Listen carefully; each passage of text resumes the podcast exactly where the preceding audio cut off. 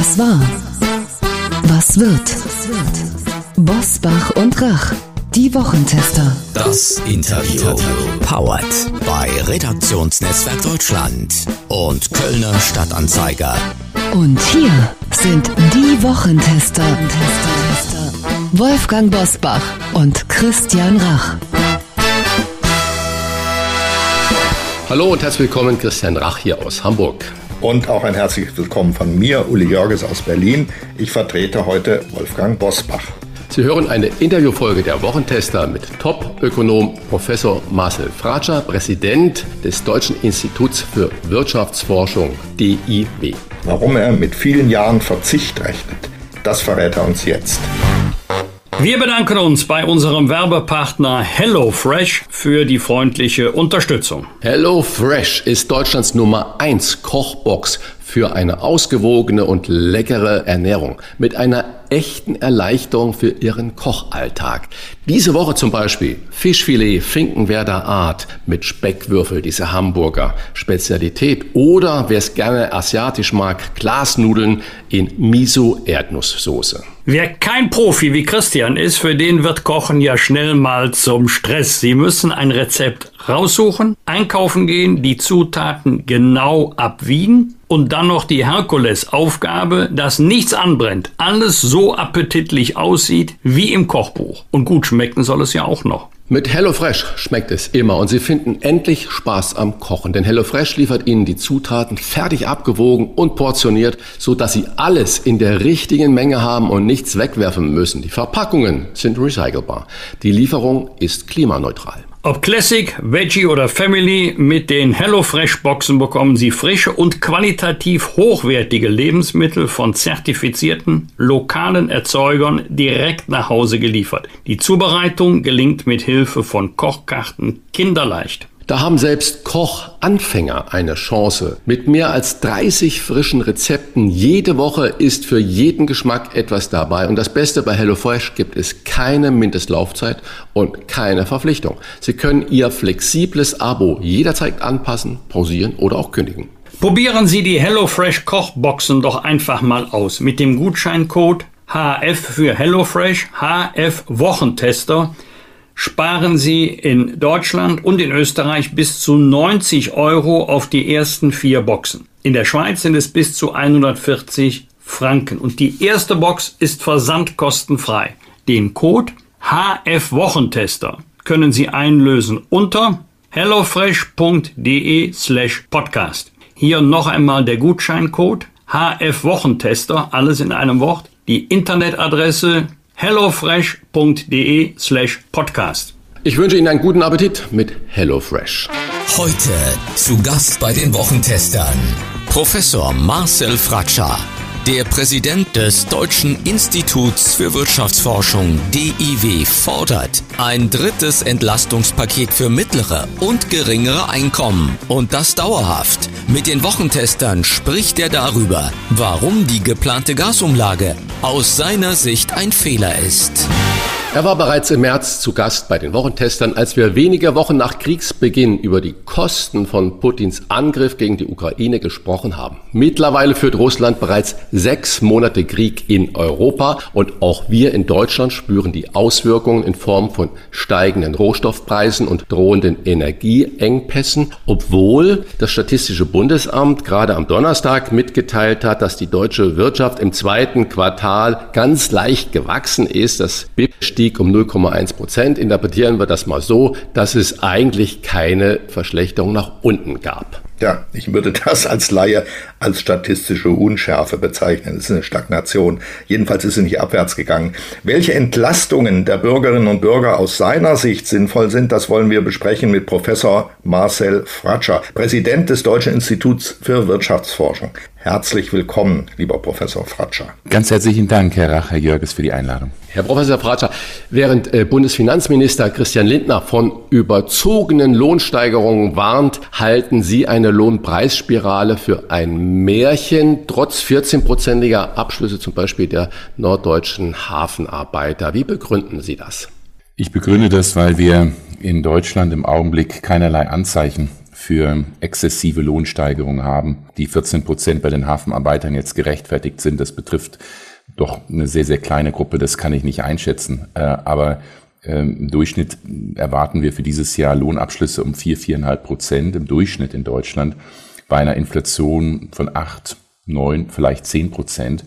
Sprich, die Menschen werden, die allermeisten Menschen werden am Ende des Jahres vier, fünf Prozent weniger Kaufkraft in der Tasche haben. Also müssen sich massiv einschränken. Das ist das Erste. Das Zweite ist, dass wir eigentlich eine ganz gute Produktivitätsentwicklung haben. Ne, die Menschen schaffen mit der gleichen Arbeit, mit den gleichen Arbeitsstunden mehr Output, mehr Leistung und auch ähm, das spiegelt sich in den Lohnstückkosten wieder. Was brauche ich also, um eine Sache, ein Stück herzustellen? An Kosten, wie steigen die? Und die äh, steigen eben auch nur sehr, sehr moderat. Und ähm, vielleicht noch ein letzter Grund. Also jetzt kann man sagen, äh, ne, im Augenblick haben wir keine, keine exzessiven Lohnsteigerungen. Vielleicht kommt das in der Zukunft, ähm, glaube ich eher gesagt auch nicht, weil äh, wir sind anders an, als in 70er Jahren, sind die Löhne nicht an der Inflation indexiert.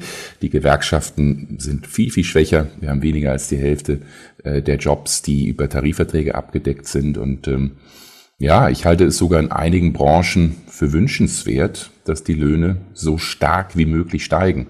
Nehmen wir mal die Mineralölkonzerne, die sich dumm und dusselig verdienen oder auch die Energiekonzerne allgemein in Deutschland.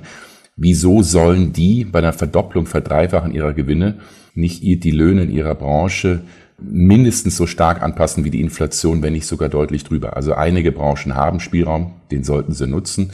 Das ist gut für die Wirtschaft. Ähm, anderen Branchen geht es wirklich schlecht. Und da ist dann Lohnzurückhaltung auch wirklich angesagt. Sie haben das gerade angesprochen, dass die äh, viele Energiekonzerne, Mineralölkonzerne überproportionale Gewinne machen.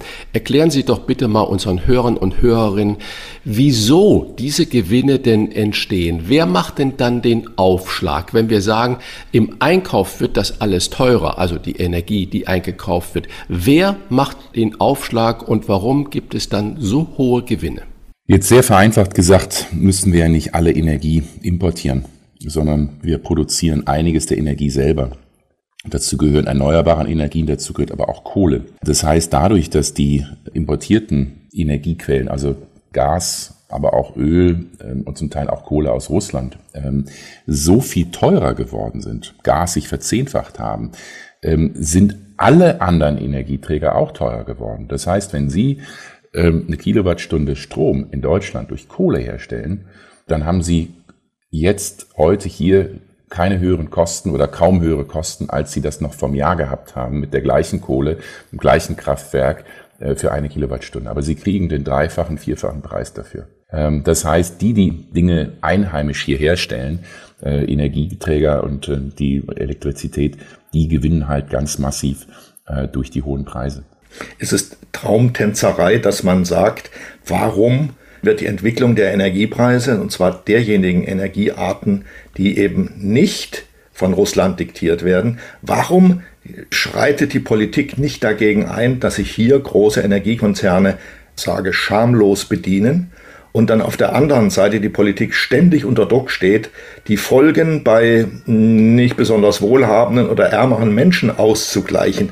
Das ist doch irrwitzig. Gibt es keine Möglichkeit in diesem marktwirtschaftlichen System Energiepreise zu kontrollieren und wie wäre das vielleicht denkbar? Als Ökonom würde ich Ihnen sagen, nein, Sie können Märkte nicht kontrollieren und alle Preise festsetzen von staatlicher Seite. Dann sind das, dann reden wir über Sozialismus und ähm, wir wissen das, wie es, wie es funktioniert hat. Also in anderen Worten, auch der Markt für Strom ist kein staatlich gelenkter Markt, sondern es ist ein Markt, der sogar international funktioniert. Denn wir exportieren, importieren ja auch Strom über Grenzen hinweg nach Polen, nach Frankreich und so weiter. Das heißt, diese Preise werden nach Angebot und Nachfrage sogar innerhalb äh, weniger Minuten verändern sich die Preise. Und dieser Markt versucht letztlich das, was knapp ist, also wenn jetzt Strom knapp ist, die Nachfrage ist höher äh, als das Angebot, dann steigen die Preise und umgekehrt. Also das ist ein, ein Markt, der versucht, knappe Ressourcen zu verteilen. Und das ist gut, dass es einen Markt gibt, der eben auch das Preissignal wohl widerspiegelt. Im Prinzip sehe ich das ein. Ich bin nicht gegen die Marktwirtschaft, ganz im Gegenteil. Aber wir erleben doch auch im Bereich der Mieten, dass es bestimmte Kontrollen gibt, Obergrenzen, Vergleichswerte, dass äh, die Mieten nicht freihändig vereinbart werden können, sondern dass es da ähm, immer abhängig von, vom Standard der Wohnung und von dem Milieu, in dem die Wohnung liegt und so weiter, bestimmte Einhegungen der Mietpreisentwicklung gibt. Das sind eben ganz elementare Kosten für Menschen. Und die Energiekosten sind ja in diesem Jahr auch ganz elementar. Warum lässt sich Vergleichbares nicht vorstellen? Dass man sagt, also die Kilowattstunde Strom darf in Deutschland höchstens so und so viel kosten. Ja, ähm, ganz vereinfacht gesagt, das Angebot und Nachfrage von Wohnungen schwankt nicht stündlich oder minütlich, äh, sondern die ist relativ stabil und Sie können relativ genau erfassen, wo eine Wohnung, wie viele Wohnungen es gibt, wie viele Menschen drin wohnen. Mit Strom ist es, ne, nehmen wir jetzt mal das Beispiel erneuerbare Energien, äh, da haben Sie einen riesigen Boom am Tag, äh, wenn die Sonne scheint und äh, der Wind weht, dann ähm, produzieren die sehr viel, in der Nacht produzieren sie wenig bis gar nichts. Und bei Wohnungen ist es anders.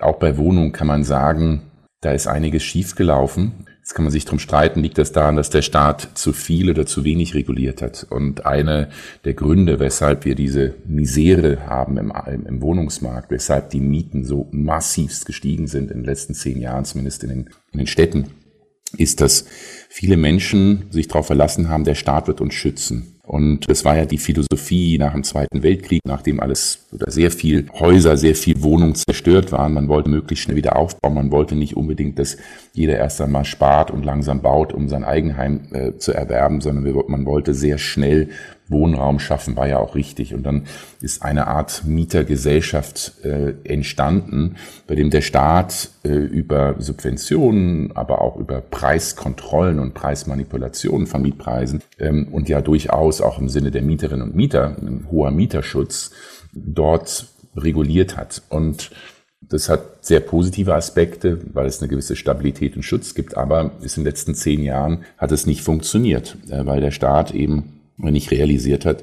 äh, oh, äh, wir haben viel zu wenig äh, Angebot, die Menschen ziehen in die Städte. Also lange Rede, kurzer Sinn, es sind zwei unterschiedliche Märkte und ähm, Markteingriffe, äh, äh, staatliche Eingriffe in den Märkten sind nicht per se falsch, aber das Ziel des Staates muss es sein, dass der Markt besser funktioniert und nicht, dass er, äh, dass der Staat jetzt die Preise selber festsetzt und meint, er könne selber Angebot und Nachfrage regeln. Das ist dann eben zum Scheitern. Dann führen wir die Diskussion vermutlich nach folgend, wenn die großen Energiekonzerne nämlich ihre Bilanzen veröffentlicht haben und die Menschen sehen, welche enormen Gewinne da erzielt worden sind, dann kommt die Diskussion über die äh, Übergewinnsteuer wieder, jede Wette.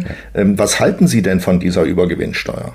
Ich halte sie prinzipiell für richtig, genau aus der Logik heraus, die ich eben erklärt habe. Wenn ein Markt nicht funktioniert, dann muss der Staat eingreifen und sicherstellen, dass der Markt funktioniert. Und eine Verdreifachung, Vervierfachung, Milliardengewinne von Energiekonzernen, die nichts anders machen als noch vor ein oder vor zwei Jahren, wo der einzige Grund ist der Krieg in der Ukraine, der die Preise in die Höhe schnellen lässt. Äh, das zeigt, dass dort letztlich der Markt nicht so funktioniert, wie man das gerne möchte. Ist vielleicht auch verständlich, klar. Ähm, man hat äh, das Angebot an Energie ist nun mal nicht komplett flexibel, dass man sagt, dann ziehen wir das Gas nicht aus Russland, sondern irgendwo anders her. Das ist ja genau die Misere, dass es eben nicht möglich ist, Gas aus Russland so schnell zu ersetzen. Äh, deshalb halte ich leistungslose Gewinne, das ist der wichtige Punkt. Und der Bundesfinanzminister verwechselt, bewusst oder unbewusst, weiß ich nicht, immer sagt BayernTech, ganz tolles Unternehmen, die machen doch so riesige Gewinne, die wollen wir doch jetzt nicht stärker besteuern.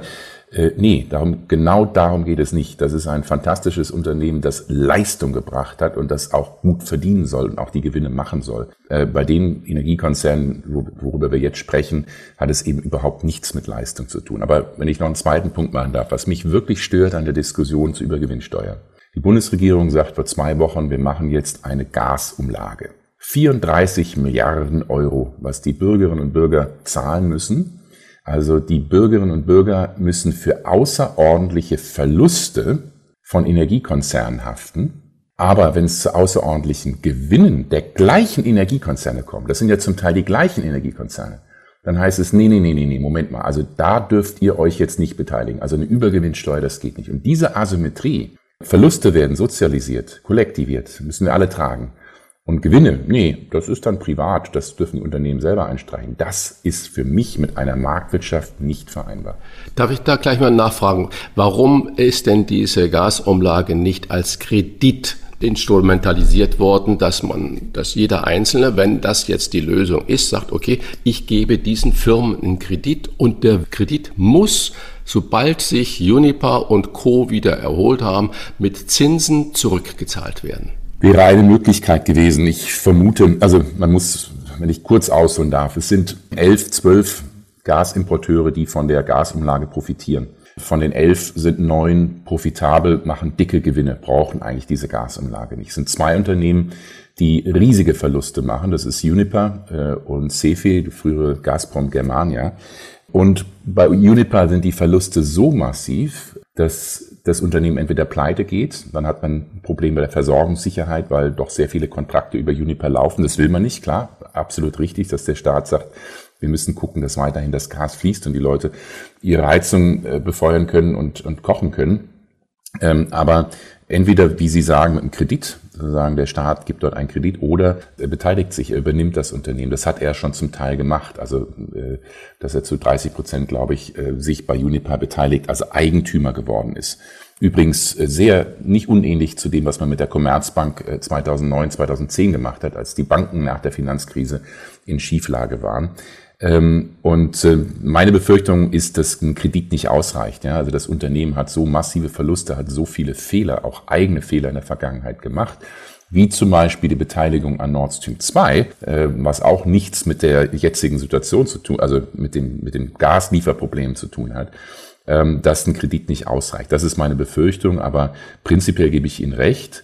Der richtige Weg bei der Gasumlage wäre nicht die Bürgerinnen und Bürger zahlen, sondern der Staat rückt das gerade und vor allem die anderen neuen Energiekonzerne, die dicke Gewinne machen, kriegen nichts von der Gasumlage. Ja, die machen beim Gasimporten, wo Kontakte wegfallen, äh, machen sie Verluste, aber das überkompensieren sie durch die zusätzlichen Gewinne bei erneuerbaren Energien, bei Kohlen, bei anderen einheimischen Energieträgern. Das wäre für mich der richtige Weg gewesen. Das alles zerrüttet ja auch das Vertrauen von Menschen in die Politik, in die Handlungsfähigkeit und in die Entschlossenheit von Politik. Ähm, Sie plädieren für höhere Löhne, damit wenigstens ein Teil der Inflation ausgeglichen wird. Damit, das ist aber nicht selbstverständlich in der deutschen Diskussion, sondern Sie sind da sozusagen der Kopfexperte, der diese Linie vertritt, die auch sehr verständlich ist und dennoch reicht es ja alles nicht aus. Der Lebensstandard der Menschen wird sinken. Ähm, bei sinkendem Lebensstandard beobachten diese Menschen, dass es eben große Energiekonzerne gibt, die sich die Taschen füllen in dieser Krise und es passiert nichts. Also sinkender Lebensstandard, wie sollen die Menschen damit umgehen? Das Wohlhabendere, wie wir, die wir hier sitzen, können das äh, aus ihrer Fettschicht sozusagen ausgleichen, andere nicht. Was bedeutet sinkender Lebensstandard für die demokratische Legitimation Deutschlands? Das, was im Augenblick passiert, spaltet die Gesellschaft und es reduziert die demokratische Legitimierung äh, auch der Politik.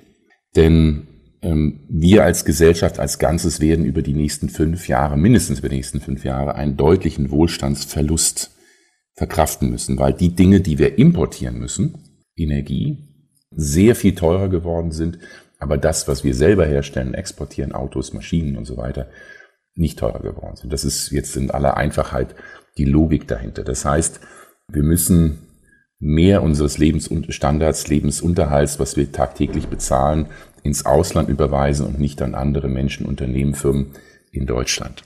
Die Politik kann an dem Krieg in der Ukraine und Lieferkettenprobleme bezogen auf äh, Corona in, in China selber nichts ändern. Aber was die Politik tun kann und muss, ist diesen Wohlstandsverlust innerhalb der Gesellschaft zu verteilen. Und auch nach dem Grundgesetz muss die Politik, sollte die Politik, die stärksten Schultern am meisten belasten. Und genau das Gegenteil passiert im Augenblick. Und das zeigen ja auch unsere wissenschaftlichen Studien. Menschen mit geringem Einkommen haben eine drei bis viermal höhere Inflation, gerade auf Bezug auf Energiepreise, im Vergleich zu Menschen mit hohem Einkommen. Ich wollte nur gerade Ihr Stichwort äh, Wohlstandsverteilung aufnehmen. In einer Umfrage des Bundesverbandes der mittelständischen Wirtschaft haben mehr als 40, ich glaube es waren 42 Prozent der befragten Mittelständler angegeben, dass diese Energiepreisexplosion die Existenz des Unternehmens gefährden würde. Auf der einen Seite diese riesigen Gewinne und dann die Mittelständler, die Angst haben um ihre Existenz. Rollt denn dann da eine Pleitewelle auf uns zu, wenn diese Ängste real werden? Das ist möglich, ja, äh, weil viele Unternehmen eben die zusätzlichen Kosten nicht stemmen können. Aber auch, ähm, weil diese, diese, diese Krise, diese Energiekrise äh, Deutschland und Europa viel härter trifft als den Rest der Welt. Ja, das heißt, äh, die Energiekosten steigen hier bei uns viel, viel stärker, als das in Südkorea, in China, in den USA, in Japan der Fall ist. Also viele der Wettbewerber, wo, wo Wettbewerber für die deutschen Unternehmen sitzen. Und das ist ein massiver Wettbewerbsnachteil. Und deshalb ist die Gefahr groß, dass Unternehmen in diesem Wettbewerb nicht mithalten können und pleite gehen. Und Wie hoch ist die, die Gefahr einer Rezession im Winterhalbjahr? Wir haben jetzt gerade gelernt, es gibt noch ein Mini-Wachstum, das man also sozusagen nur noch statistisch erklären kann. Im zweiten Quartal kippt das jetzt alles weg und wir haben im Winterhalbjahr eine richtige messbare, starke Rezession. Ich halte es für sehr wahrscheinlich, dass wir eine Rezession haben werden. Nicht eine starke Rezession, aber eine Rezession. Wir definieren eine Rezession als zwei Quartale hintereinander mindestens zwei Quartale hintereinander, bei dem die Wirtschaft schrumpft. Äh, wir erwarten eigentlich, dass wir schon jetzt im dritten Quartal eine schrumpfende Wirtschaft haben in Deutschland äh, und dass sich das auch im vierten Quartal und auch nochmal Anfang nächsten Jahres fortsetzen könnte.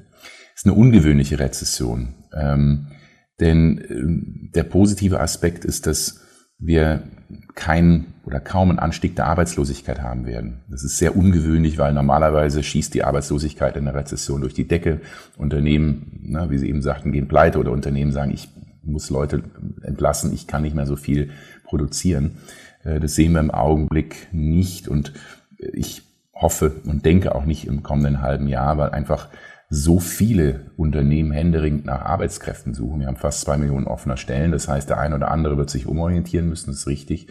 Aber das ist erstmal ein positiver Aspekt. Meine größere Sorge ist nicht, dass die, diese Rezession tief sein wird, ähm, wird bei weitem nicht so tief sein wie im zweiten Halbjahr 2020, also der ersten Corona-Welle, wo wirklich die Wirtschaft durch die Schließungen massiv geschrumpft ist, fast zehn Prozent in einem Quartal. Äh, das werden wir nicht so erleben. Aber meine größere Sorge ist, dass wir keine starke Erholung haben werden, sondern dass die deutsche Wirtschaft vor sich hin dümpelt für die nächsten ein, zwei Jahre, ähm, weil einfach die hohen Energiepreise gehen ja nicht weg, werden hoffentlich nicht mehr ganz so extrem sein äh, im kommenden Jahr, wie sie jetzt sind im Augenblick, aber sie werden nicht wieder auf ein Vorkrisenniveau zurückgehen. Das heißt, die Belastung bleibt ja da und das bremst Investitionen und viel und genauso wichtig oder wichtiger noch, es bremst den privaten Konsum. Da komme ich nochmal zu den Verteilungswirkungen. Menschen mit geringem Einkommen geben jeden Euro ihres monatlichen Einkommens äh, für den Konsum, für den täglichen Bedarf aus. Ähm, und wenn denen ein Euro fehlt, äh, dann geben die auch ein Euro weniger aus. Und Menschen mit hohen Einkommen, Sie haben es eben gesagt, mit der Fettschicht, uns geht's gut. Äh, wenn wir 200 Euro mehr Kosten im Monat haben oder 300 Euro, äh, dann nehmen wir das aus dem Ersparten, kein Problem. Nur 40 Prozent der Deutschen haben keine Ersparnisse. Die können nicht sagen, ich nehme das mal aus den Rücklagen. Und das ist meine Sorge, dass wir in eine ja, länger anhaltende, nicht Rezession, aber so eine, ja, so eine schlappe Phase, wo die Wirtschaft nicht wirklich wächst, nicht wirklich vom Fleck kommt, weil einfach die Kaufkraft der Unternehmen, aber auch der Konsumenten und Konsumenten fehlt. Sie sagen gerade, die Kaufkraft der Konsumenten fehlt. Äh, was glauben Sie, wie lange wird dieser Verzicht, weil Kaufkraftverlust bedeutet ja im Umkehr im täglichen Leben unglaublichen Verzicht, wie lange wird das anhalten? Ich befürchte, dieser Verlust des wirtschaftlichen Wohlstands, so nenne ich jetzt mal der Kaufkraft, wird zwei, drei, vier, fünf Jahre andauern. Denn ähm, den Fehler, den viele leider im Augenblick machen, ist äh, zu sagen, oh, wir haben dieses Jahr neun oder zehn Prozent Inflation.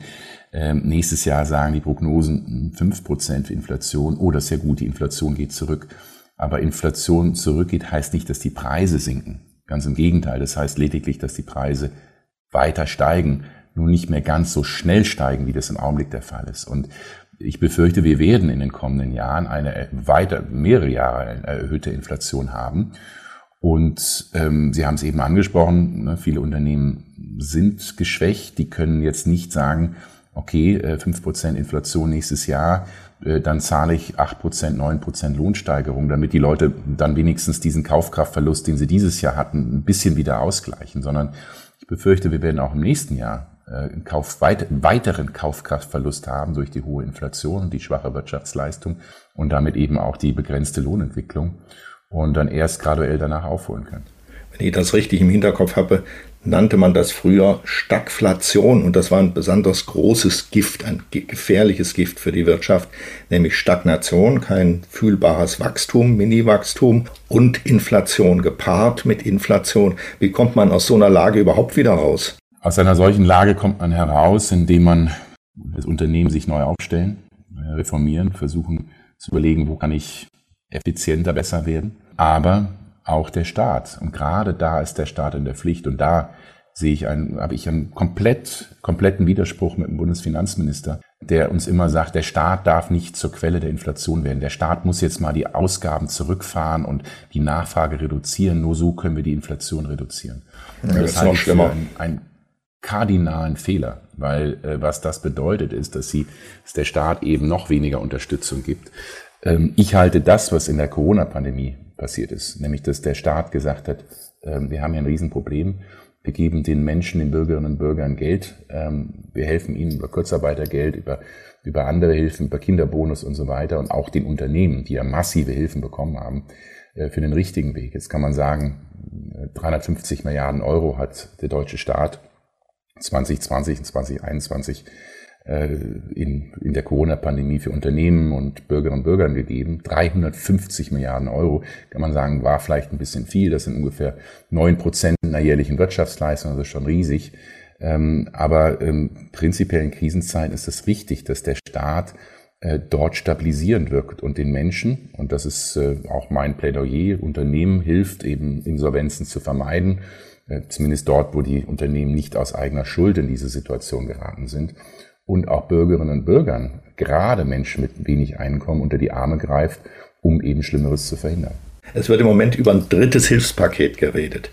Welches Volumen müsste das haben, um überhaupt gesamtwirtschaftlich und natürlich auch was die Menschen angeht, ähm, fühlbar zu sein? Kurze Antwort ist, ich denke, es müsste nochmal das Volumen haben, dass die ersten beiden Entlassungspakete vom Februar und März diesen Jahres zusammen hatten, knapp 30, 35 Milliarden Euro.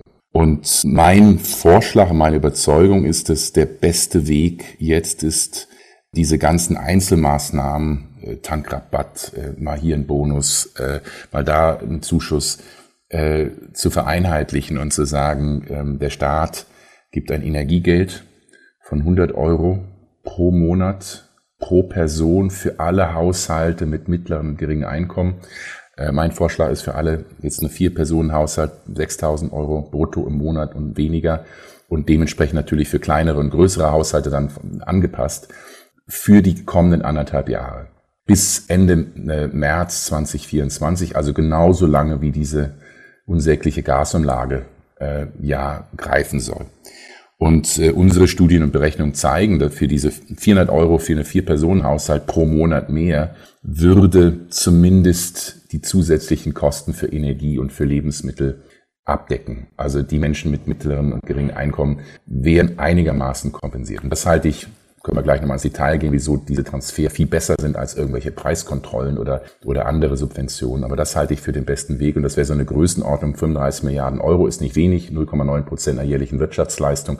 Aber nochmal im Vergleich zu 350 Milliarden Euro in der Pandemie ist es eher äh, eine kleine Summe. Mhm. Das ist ja die eine Seite. Der Staat gibt Geld und unterstützt die bedürftigen Familien. Sie sagen vielleicht 6000 Euro die Grenze.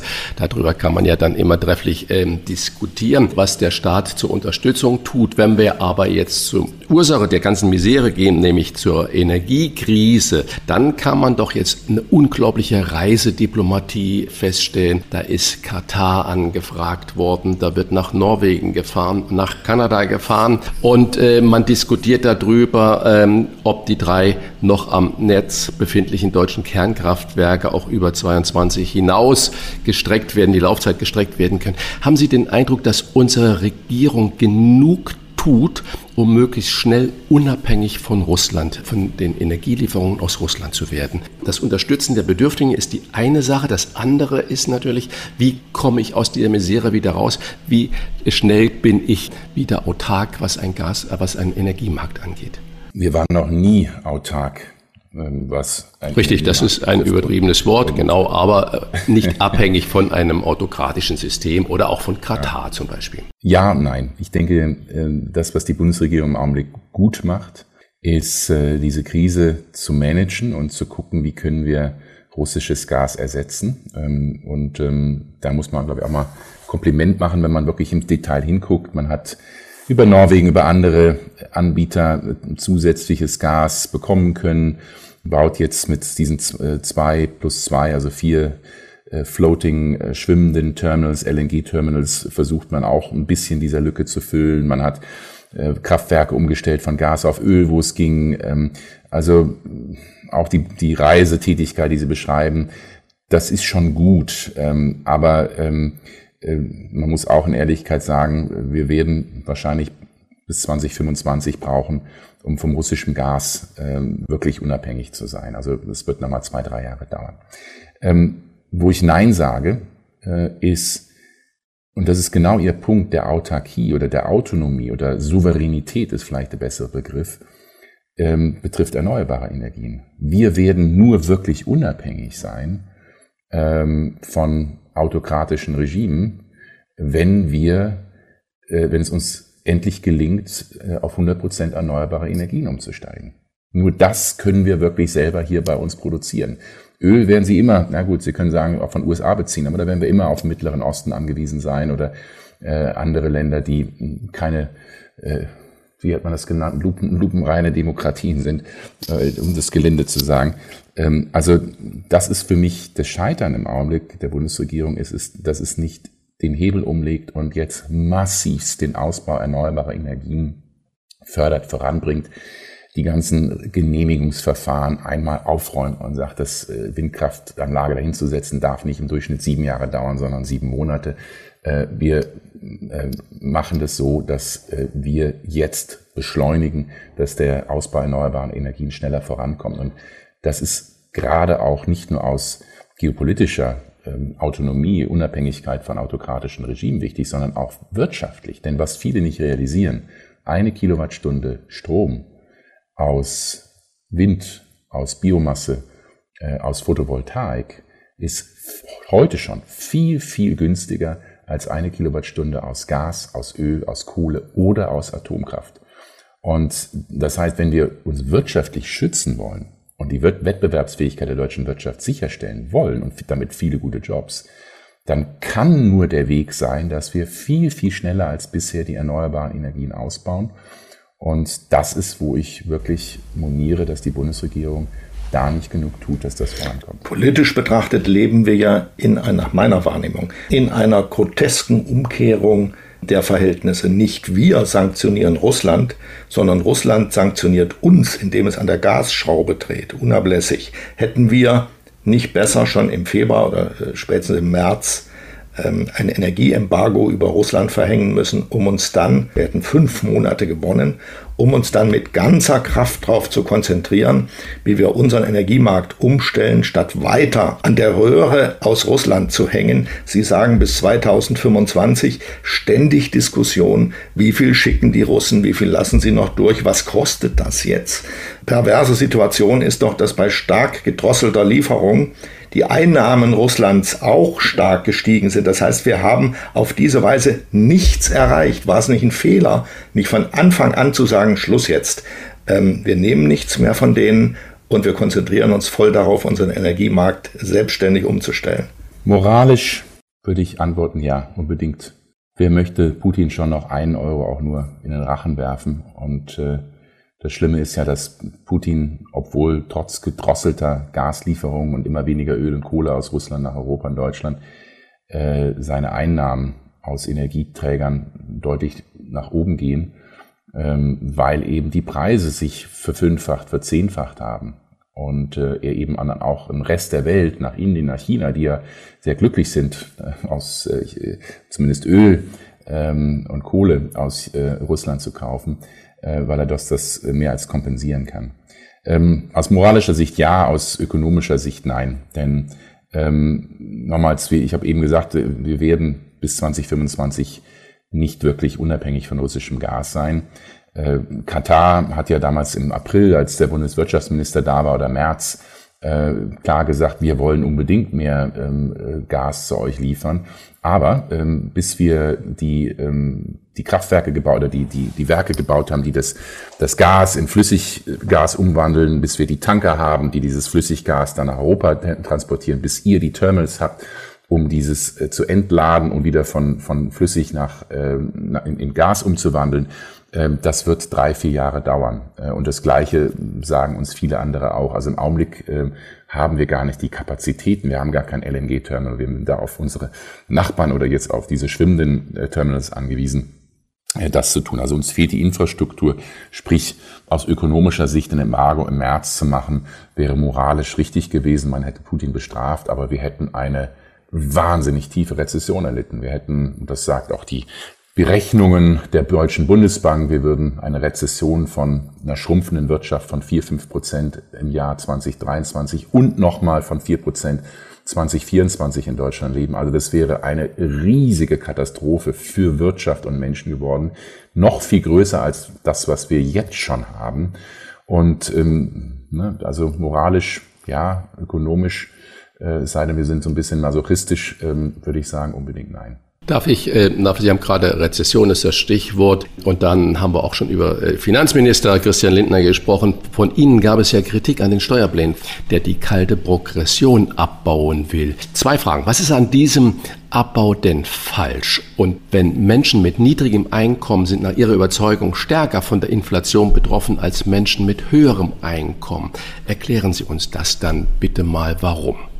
Zuerst zu den Steuerplänen von dem Bundesfinanzminister, der sagt, er möchte die kalte Progression reduzieren oder zumindest abfedern. Die kalte Progression entsteht, wenn Menschen Lohnsteigerung bekommen, damit in eine höhere Lohnsteuerklasse rutschen oder also höhere Steuern zahlen müssen. Und ähm, obwohl diese höheren Löhne lediglich eine Kompensation oder Teilkompensation von einer höheren Inflation ist. Das heißt, die Leute kriegen Lohnsteigerungen, die aber real immer noch weniger sind, äh, als was die Kaufkraftverluste sind und sie werden noch stärker besteuert. Und das sollte nicht passieren. Und da gebe ich dem Bundesfinanzminister völlig recht. In guten Zeiten sollte die kalte Progression ausgeglichen werden. Man, da sollte der Staat sich nicht bereichern, äh, dass da Inflation ist und ähm, die, die Menschen einfach damit eine höhere Steuerklassen rutschen und mehr Steuern zahlen. Wir sind nicht in guten Zeiten, sondern der Bundesfinanzminister sagt äh, tagtäglich, Schuldenbremse 2023 muss eingehalten werden, das muss so sein, äh, der Staat darf hier nicht zur Inflation beitragen, ähm, das ist strikt gesetzt, wir haben keine Notlage oder keine Notlage, die das rechtfertigen würde. Ähm, und ähm, da widerspreche ich ihm im Augenblick. Äh, und, und gerade da sehe erstmal sehe ich bei ihm den Widerspruch. Er sagt, ähm, Schuldenbremse wollen wir einhalten, aber jetzt gebe ich nochmal 10 Milliarden Euro aus für diese Abfederung der kalten Progression. Und ich als Ökonom sage, wenn Ressourcen knapp sind, wenn der Staat vorsichtig mit seinem Geld umgehen muss, dann muss er Prioritäten setzen. Und die kalte Progression ist die aller, aller, allerletzte Priorität, die der Staat in einer solchen Krise setzen sollte. Ne, Sie haben eben über die Fettschicht gesprochen, dass die Menschen wie wir, die gut verdienen, jetzt nicht die Entlastung brauchen. Und der Vorschlag von Christian Lindner bedeutet, 70 Prozent der Steuerentlastung der 10 Milliarden gehen für die oberen 30 Prozent. Und die unteren 40 Prozent bekommen so gut wie nichts, weil eben Menschen mit wenig Einkommen keine oder wenig Einkommensteuer zahlen. Und das ist mein Hauptkritikpunkt. Jetzt hier zu Ihrer zweiten Frage, die ja damit zusammenhängt. Wieso sind Menschen, die unteren 40 Prozent, die von Herrn Lindner nicht entlastet werden sollen, wieso sind die jetzt in dieser Krise besonders hart getroffen. Aus zwei Gründen. Einmal, weil sie individuell eine drei bis viermal höhere Inflation haben. Sprich, Menschen mit geringem Einkommen müssen einen viel höheren Anteil ihres monatlichen Einkommens für die Dinge ausgeben, die jetzt besonders teuer geworden sind. Energie und Lebensmittel. Das heißt, und in dieser Situation soll es Steuerentlastungen nur für Geringverdiener geben? Fragezeichen. Und da immer mit so hm, wattigen Begriffen argumentiert wird, öffentlich, arm, mittel, reich, wo beginnt für Sie das mittlere Einkommen und wo beginnen die Besserverdienenden? Welche Grenzen kann man ungefähr ziehen?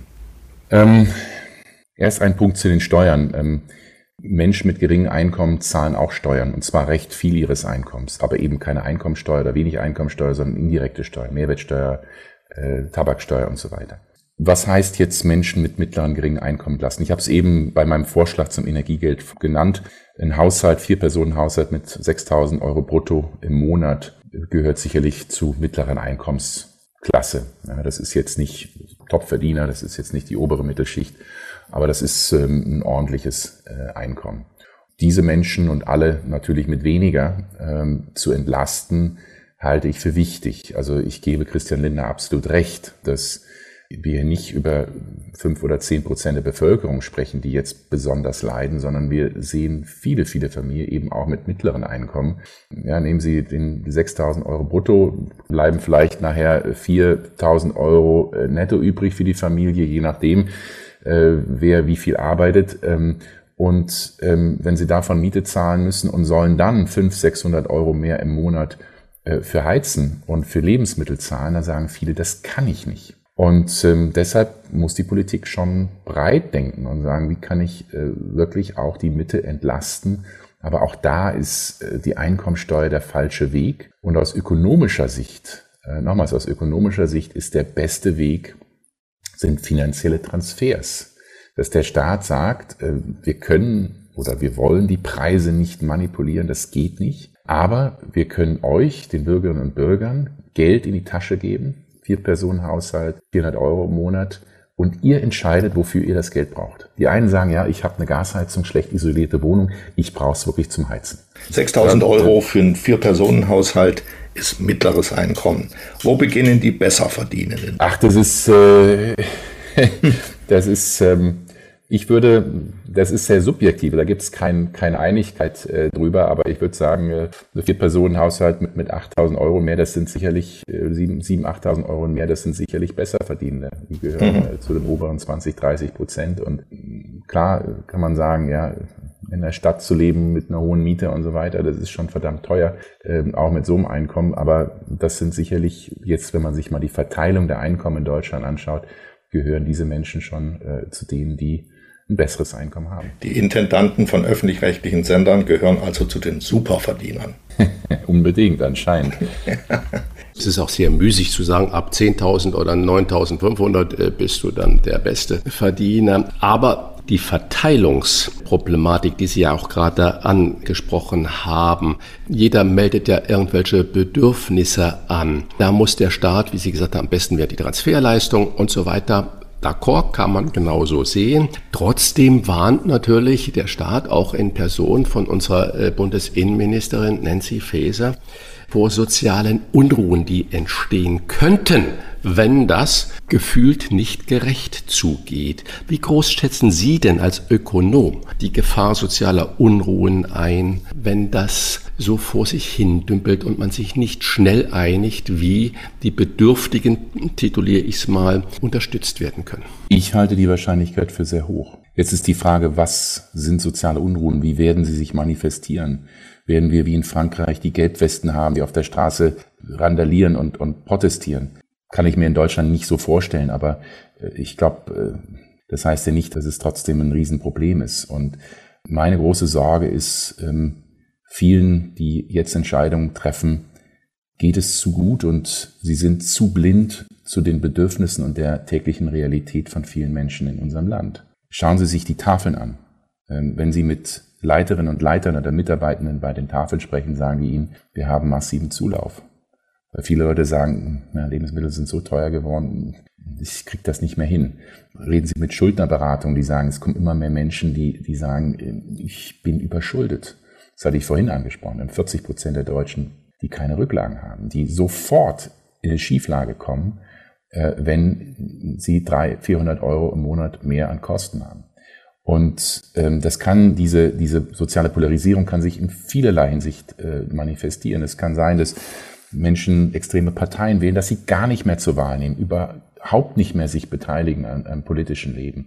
Äh, es kann sein, dass, dass sie sich abschotten, dass äh, wir eine immer größere Lücke im Bildungssystem sehen, dass also auch die Kinder äh, Schwierigkeiten haben, Schulabschlüsse zu bekommen, eine gute Ausbildung in den Arbeitsmarkt zu kommen. Damit haben wir dann ein riesiges Prekariat und noch einen größeren Bereich von Menschen, die denen die Lebenschancen genommen werden. Ähm, also sozial, politisch und vielleicht auch nochmal wirtschaftlich. Ich habe am Anfang darüber gesprochen, dass wir äh, ein riesiges Arbeitskräfteproblem in Deutschland haben. Ähm, wir haben eine unglaublich große äh, stille Reserve in Deutschland im Arbeitsmarkt. Wir haben viele Menschen, die langzeitarbeitslos sind. Wir haben vor allem viele Menschen, die unterbeschäftigt sind, die Teilzeit arbeiten. Das sind vor allem Frauen, die sagen, ich würde ja gerne mehr arbeiten.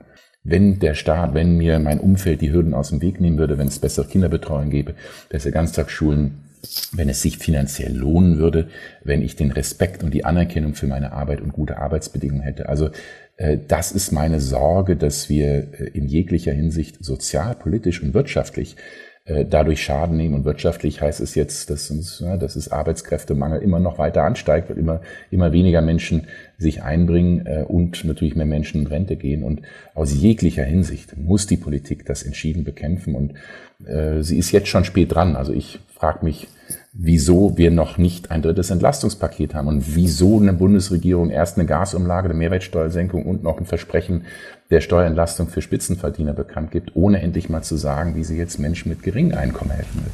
Mit einem jahrelangen Schaden für die deutsche Wirtschaft, mit sinkendem Lebensstandard und mit der Gefahr sozialer Unruhen rechnet DIW-Präsident Marcel Fratscher. Das sind wirklich keine guten Aussichten, aber das war ein sehr erhellendes Gespräch, lieber Herr Professor Fratscher, und wir danken Ihnen dafür sehr herzlich. Ich danke Ihnen, Herr Rach und Herr Jürges. Vielen Dank. Und ich bin gespannt, ob die Niedersachsenwahl, die ja als nächste große äh, Landtagswahl ansteht, vielleicht schon ein äh, Indikator sein kann, äh, was mit den von Ihnen prognostizierten Wahlmöglichkeit, Protestwahl und so weiter sagen kann. Vielleicht können wir uns ja danach nochmals sprechen. Danke für das tolle Gespräch. Sehr gerne, ich danke Ihnen. Das waren die Wochentester, das Interview mit Unterstützung vom Kölner Stadtanzeiger und Redaktionsnetzwerk Deutschland. Wenn Sie Kritik, Lob oder einfach nur eine Anregung für unseren Podcast haben, schreiben Sie uns auf unserer Internet- und auf unserer Facebook-Seite. Fragen gerne per Mail an kontakt@ diewochentester.de. Die Wochentester in einem Wort geschrieben, also kontakt at diewochentester.de. Wenn Sie uns auf einer der Podcast-Plattformen abonnieren und liken, freuen wir uns ganz besonders. Und hören können Sie uns ab sofort auch über die neue RND-App und Smart Speaker wie Alexa. Probieren Sie es doch einfach mal aus. Danke für Ihre Zeit. Die neue reguläre Folge hören Sie am Freitag um 7 Uhr. Was war? Was wird?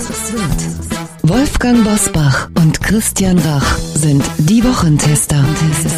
Ein maßgenau Podcast. Powered bei Redaktionsnetzwerk Deutschland und Kölner Stadtanzeiger.